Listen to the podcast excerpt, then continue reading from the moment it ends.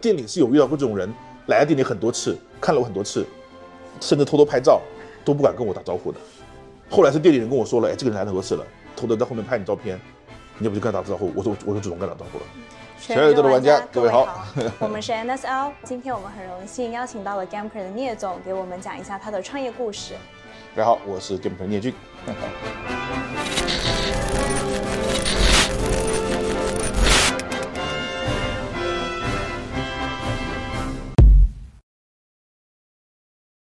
呃，那您可以说一下 Gamker 现在大概的受众是什么样的吗？我们的受众更多是二十岁到四十五岁的观众。我调我们有一些一些调查，啊，大部分大部分是二十岁以上的，呃，二十岁以下的有，但是不多。最多的应该是二十五岁到三十岁左右吧，啊，但也有一些特别年纪比较大的，也是我们的受众。呃，然后还有就是广州、上海、北京的比较多，嗯，所以表示，呃，能够看到在 B 站上看视频，并且有愿意去看游戏视频，而且还看的是那种偏这种我们这种文化向的，或者说是严肃向的视频的，还是偏一线城市，嗯，那二三线城市的还是少一点，也有但不多，表示其实还是很大的发展空间，啊，去不管是游戏也好，还是视频也好。都有它发展空间，去往二三线城市去发展。我个人觉得，我们的受众、观众受众都是比较有有能力的，或者说比较有发展意意图的，所以经常会有人呃短信告诉我，或者说找到我这边来说，我我的职业规划是什么样的？你们看一下我的职业规划好不好？就不是说那种一来就是说我喜欢你我喜欢的视频，然后跟你聊游戏那么简单。嗯，也大部分找到我们都是在聊职业规划，啊，聊未来的时候前景，未来为工作上的事情。然后我想，呃，或者甚至是聊游戏开发上的事情，就比较有干劲的。嗯，那这也是我比较想要的传达出去的。呃，刚才说的国内啊，国，嗯，就我对我们的观众里面有很多是海外的，嗯，海外的华人，所以我们的开头的语标语才是全球的华人玩家，啊，因为我们没有做英语频道吧，嗯，所以基本上都是华人。然后也有人叫我们做做英语频道，但是我觉得太太难了，就算了，就对，就还是还是做中文频道的好了。那在像新加坡、呃、马来西亚、日本，然后美国、加拿大都有我们这些观众，嗯啊，包括我们台湾地区、香港地区就就更多了。但是我无法分辨哪些是真的国外，真的哪些是真的在国内。现在从数据上来看，对半分，嗯啊，国内和国外对半分，但我觉得应该不不至于那么平均，应该三七分吧，嗯啊，应该是海外的是三三成，国内的七成，啊，其实反馈最多的方式就是看。各个视频的下面的评论了，啊，我们会有一个专门的机制去收集，大量收集，自动爬下来那些评论，然后做分类。但我们其实不是特别的去，会去每一条反馈都会去去做做回应吧，啊，因为很多反馈是互相矛盾的。嗯，对他们有些人希望你们往左走，有些人希望你往右走。那如果每个都兼顾的话，这公司会变平庸。对，我们其实是有一个方向的，那我们会尝试去了解这个方向。如果说我们决决定做一件事情，然后所有人都反对，那就肯定是不好的。但如果有人反对，有人不反对，那表示这个事情是有各有各种看法的。嗯，那我们就会再去想这个看法，这个事情对我们是有到底是不是有价值的。所以我们会去综合去看这些东西的整体的走向。所以我们很少去去去回复那些那些评论，我们不会单独看那一句话，我们会把这句话代表什么，然后融放到一个分分析器里面去。所以我们不会最后会把那些每每个人的说的语言给过滤掉，只看倾向。啊，有些人对我们支持，有些人对我们对对我们这些事情是反对，有些人是满意的，有些人不满意，会只看倾向，然后我把那些语言过滤掉。嗯，那最后所以以保证我们做出一个我们觉得可以控制的方向，啊，但是也不至于抛离我们的想法。最近有很多人吐槽说，国内呃视频平台的环境不好，因为有很多键盘侠他们在带节奏啊之类的。那您是怎么看待国内的这个做视频的环境？我觉得这个跟国内没关系，我觉得全球都一样，键盘侠全球都有，而且很多你还不一定不一定是中国人，但是这是一个趋势。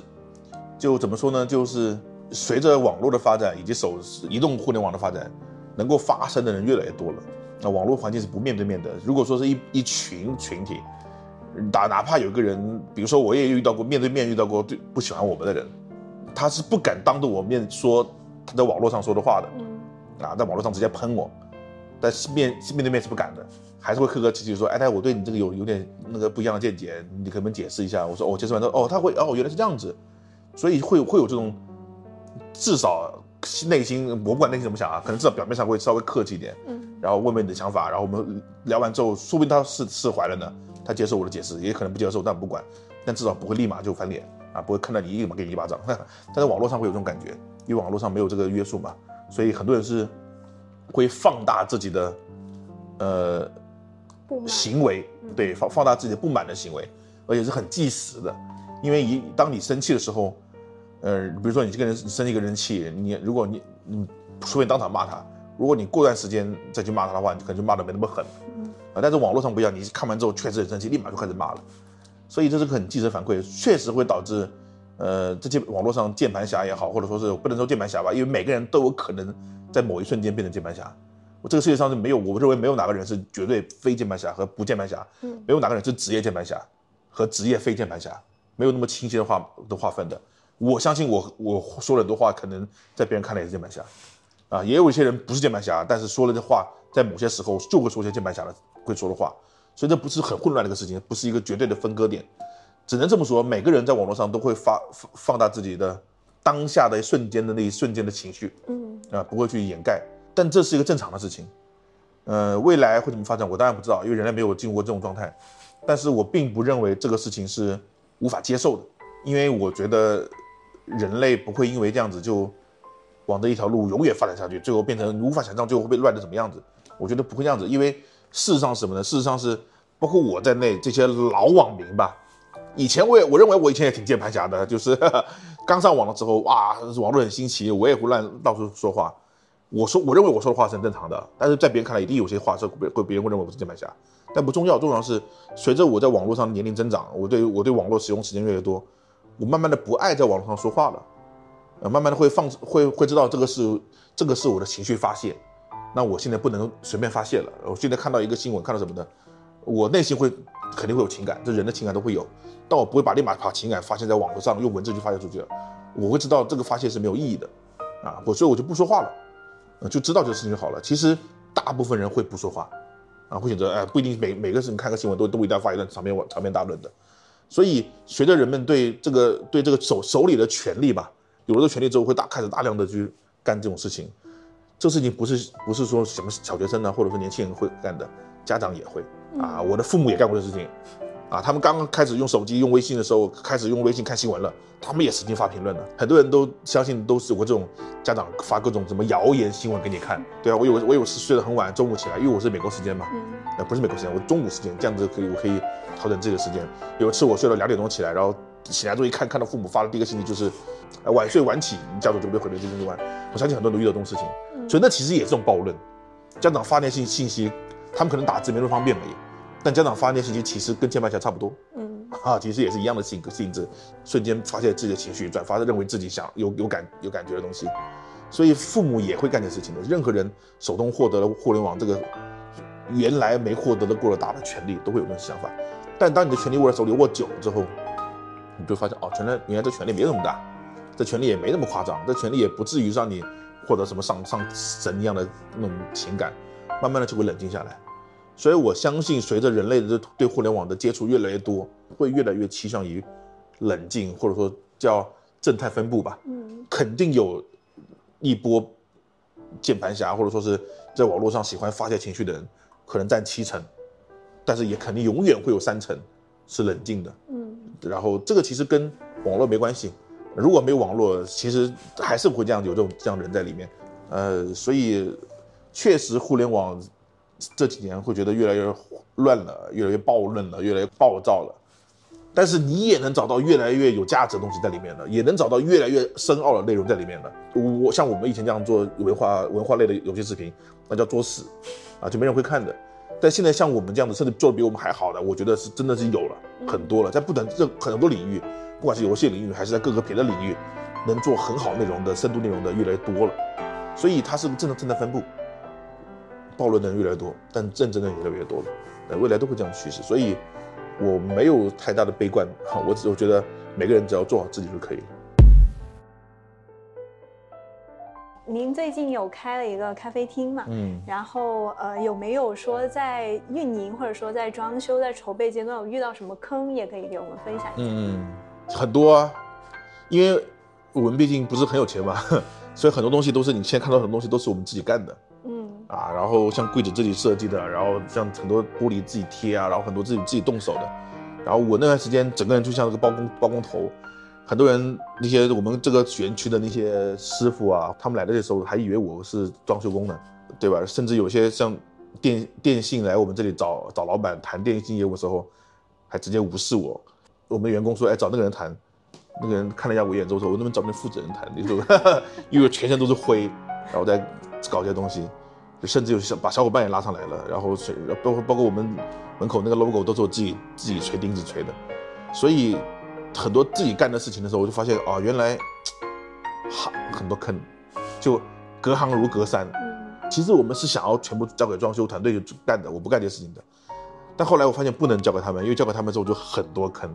这些坑一一来自于他们对你的不了解，你要这样的东西，他们其实根本他们他们以为他们说哦理解理解了，其实根本没理解。嗯。然后第二就是他们有很多很很多故意坑你的东西。嗯。想要完美，想要满意自己。那都一定会得去懂，嗯，你可能不需要像我这么夸张吧，那么自己去干这些事情，因为我是为了省钱嘛，呵呵，但你一定要去懂，嗯，啊，包括我们买的桌子也是，一动不动那个桌子上面外面我我要我要我要求的桌子动不动就八千起步，我说啊有这么贵吗？然后后来自己了解，发现自己原来自己组装可能两千就够了，嗯，所以有很多东西当你懂了之后，你就能发现很多的猫腻在里面，你就能跳过这些猫腻。那这些东西呢，跟游戏没关，但未来我们也想把它分享出来，做成视频分享出来。但是因为太多了，我现在不好说，啊，比如说水电，啊，然后网络，对，铺网线，这个其实猫腻特别大。而且如果你不懂的话，你这样让让电工去铺网线，他们根本就无法理解你对对网线的需求，对网线的位置需求，包括他们会认为五类线就已经很屌了，我靠，你用那么贵的线，但其实你对于网玩家来说，可能至少六类线、七类线吧。啊，就是各种，就电工跟你的理解是不一样的。你跟他说我要很好的东西，他认为的好跟你想的是不一样的。然后还有很多东西，比如说我们要求的是隔音，你要求的隔音跟他们想象的隔音也是不一样的。倒不是说他们不专业，而是他们没有用过这东西。嗯，他没有，他们自己可能装修很很很豪华的房子，他们自己是没有去机会去用的，所以他们对的理解是有有有偏差的。嗯，啊，包括空调啊什么的，所以都要自己重新改过。这些坑呢，只能说如果真的要。开公司和，所以为什么我们那段时间拖更拖更那么久呢？我本来想要一边一边更新一边改，但后来发现不行。如果我一边更新一边干的话，这个东西会会做不出来，会实现达不到我们要的要求。对，包括服务器，包括水电，包括啊咖啡的运进货这东西，都发现啊太多坑了，所以都去，嗯、呃，真的要干的话还得自己了解。所以这段时间更新的早，也是也就是因为忙这东西，嗯，但也收获了很多，确实可以跟各位分享。所以以后可能慢慢分享出来了。大家以后可以期待一下 Gamker 的新节目。对，家装节目啊，Gamker 以后变成新的家装节目了。呃，您之前有提过，就是您不喜欢商业，嗯、但是呃，就是您现在也是一个作为 CEO，然后也接触到了商界，嗯、就是你从当年的呃勇者变成了恶龙，嗯、就是你可以想想说，讲讲你现在这个心态的转变吗？呃，其实我一直没有说反感商业。我只是觉得，呃，不能只为了商业，嗯，对，就是因为我家也是个，呃，商人家的家庭嘛，父亲也是个商人，然后他也有跟我讲过这些事情，就是说，商业很重要，赚钱很重要，然后不赚钱对不起家里人，怎么的一大堆的，那小时候会有叛逆心，啊，我觉得啊我养活我自己就可以了，为什么一定要想那么多？但是我在做 Gameker 之前呢，是在做开发游戏嘛，呃，那时候因为。不想做那些商业游戏了，那些那些页游了，我就离开游戏业了。呃，做 Gameker 之前，中间有段时间，第一次求学，啊，去外外面求学。第二就是进进了一家咨询顾问公司，啊，那时候有点想要离开游戏业吧，刚好是在无意中认识了一个认识一个咨询顾顾问公司的他的老板，啊，他的大老板，而且那，那公司还是很大的公司，在上中国上市的大公司，然后跟那老板无意中认认识了，然后聊天的时候，他觉得，哎，你口才不错。说话的感染力不挺不错的，能不能来来我们这边做讲师？我就问你是做什么讲师啊？他说做的是那种商业培训，啊，就是培训那教那些大老板赚钱的公司。我就觉得很奇怪哈，我又不懂商业培训，我又不懂他，我又不懂你叫我做做做讲师，我怎么做呢？他说不要紧，我们会培训你。然后我觉得哎，这是个不错的契机，了解一下游戏之外的东西吧。然后加上可以做做讲师，也算是个培训吧。我说我被培训了，虽然最后是我要培训别人，但他们得先培训我。我觉得这是很好的机会，让我了解游戏之外的东西，所以我就去去尝试了。然后一做就做了两年，然后成为那个金牌讲师。对对对，所以做 Gameker 有这个敢于拿个，因为在做 Gameker 之前，所有的游戏游戏媒体都是不露脸的。嗯，对。啊，都是不敢露脸的。然后我当时就无所谓了，我管那么多，我又不是美女，我又不帅哥，我我还敢露露脸，就是因为这个自信就来自于做讲师的自信。因为我发现啊，只要露脸了，大家会有亲和力，大家可能有人不喜欢你，但也有也有可能会喜欢你。嗯，所以做讲师就给了我做 Gameker 一个很大的一个推动力吧。但是做讲师，最重最最重要的是让我明白哦，原来商业并不是不能说只要是商业就铜臭，啊，不能说只要跟赚钱有关就是铜臭味。那事实上是公司不赚钱你就不能纳税，不能纳税你就不能给社会提供价值，对对吧？所以其实创造价值是每一个人和公司的必须要做的事情。嗯，只不过创造价值的方式，有些人是只奔着钱去，然后有些人却是奔着创造本身有价值的东西去的。那我反感的是。呃，为了赚钱而赚而不择手段，这也是为什么我们离开了之前那个游游戏公司的原因，做夜游嘛。那真的是为了赚钱不择手段，当时是发生了一些不择手段的事情，才导致我带着整个团队都离职了。那我也想赚钱了，我也不是说开个开个公司就用爱发电，然后所有人苦巴巴的跟着我，然后工资又低，然后在永远创业阶段，对吧？那肯定不行。对，我也希望我能赚钱，然后我的团队的人跟着我能赚钱，然后公司能赚钱。然后做更大的事情，然后做更有价值的事情，然后吸引更多人进来，所以赚钱是肯定要的。只不过这个赚钱是用什么方式赚钱？是做回以前的夜游吗？肯定不是了。所以我们才想着用这种方式赚钱。那这个后来经过现在也发现，这个方式其实也能赚钱，只不过赚的没有那么多而已，没有那么夸张而已。但我觉得我们只要能赚钱，让市场觉得我们有价值，那哪怕赚的少一点，但是我们能够让它去正向循环，去滚雪球，就足够了。啊，不一定说一定要去追求无限的利润，而放弃了这个价值。所以我们现在也是在价值和利润之间找到平衡。对，所以呃，并没有说反感商业，只是觉得不能为了资本、为了钱而无限无无底无底线吧。啊，但是在有有底线的情况下，赚钱才是最重要的，不赚钱是不不合理的。对对对。呃，您刚才也有提到说，现在、嗯、呃目前还是主要靠广告收入，然后你们现在也有在开发自己的游戏。嗯。呃，那您主要的收入来源是您的淘宝店，然后还有一些广告收入。那您可以大概说一下他们的比例吗？呃，如果说只是只是我们的游戏视频部门的话呢，呃，那如果只做只做广告和淘宝店，其实是有赚的，啊，每个每年还是有挺。有将近一百多万的盈利，呃，但是如果算上游戏开发，那这笔钱就是不够了。对，呃，这笔钱其实就就不够撑游戏开发了。所以游戏开发呢，是因为 Gameker 的名声，呃，拉到了新的一笔资金去做游戏开发。嗯。那这也是我们的一个冒险吧，但也是我们本来就想做的。嗯，啊、呃，因为我觉我个人是认为，呃，做自媒体是不赚钱的。啊，如果说是你一个人在家里，或者是两三个朋友在家里啊做做自媒体。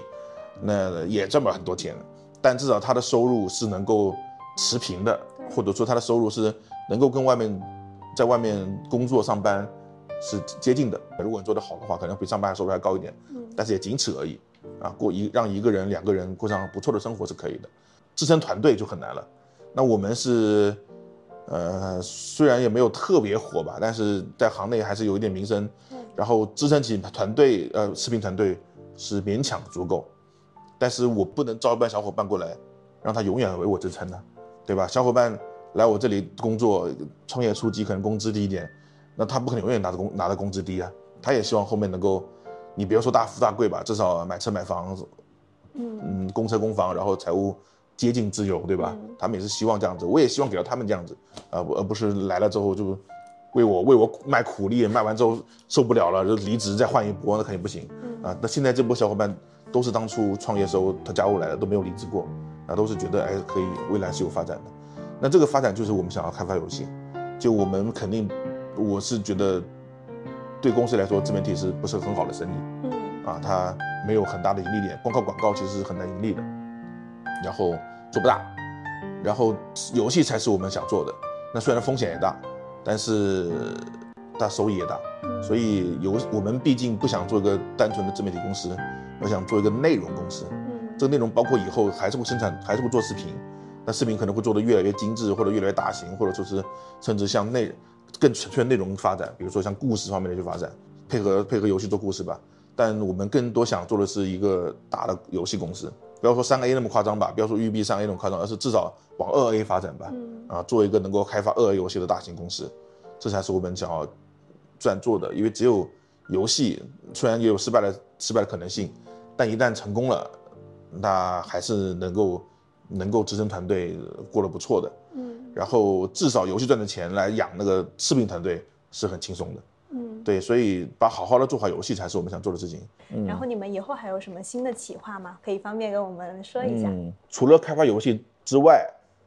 我们其实更多想做的是是是，对这行业有帮助的事情。嗯，就是希望能够不只是说我们自己开发游戏要赚赚赚钱，然后就就就花钱这么简单，而是希望，呃，行业内的人，包括整个行业的朋友也好，都能够一起把事情做得更好。比如说，我们为什么开咖啡厅，是因为我们想让更多朋友能够玩游戏的朋友能够聚集起来，包括很多呃玩游戏的人其实是没有找不到这个沟通沟通的空间的，啊，包括一些有可能有些孩子比较比较不爱社交吧，社交恐惧吧，但是他们有了这空间之后，他们会愿意来。社交恐惧是个借口，不是个结果，啊，我我开我开这个咖啡店的时候，很多人曾经也反对过我说。你你开这个店有必要有用吗？很多很多玩家是社交恐惧症的，我但其实我会觉得你这个话很混蛋，你说这种话人很混蛋，因为你你把他们定义为社交恐惧症的人是不想社交的人，嗯，其实不是的，社交恐惧症是是一个事事件，但不表示他不想社交，他们可能是没有对他们确实对他们确实可能恐惧，他们很想社交。所以你不能因为他们有社交恐惧症，你就说哎，别跟他们社交了。这帮人有社交恐惧症，这种话很混蛋，我觉得。所以，我我是我们店里是有遇到过这种人，来了店里很多次，看了我很多次，甚至偷偷拍照，都不敢跟我打招呼的。后来是店里人跟我说了，哎，这个人来了很多次了，偷偷在后面拍你照片，你要不就跟他打招呼？我说我就主动跟他打招呼了。一旦主动了之后，他们就会会紧张，但是又很开心。所以他们是想社交的，而不是说他们因为有有恐惧症，呃，不想社交。所以不要去。不要去认为这机器人有恐惧症，所以别别理他们，不能这样想。所以我们开这个店的原因是，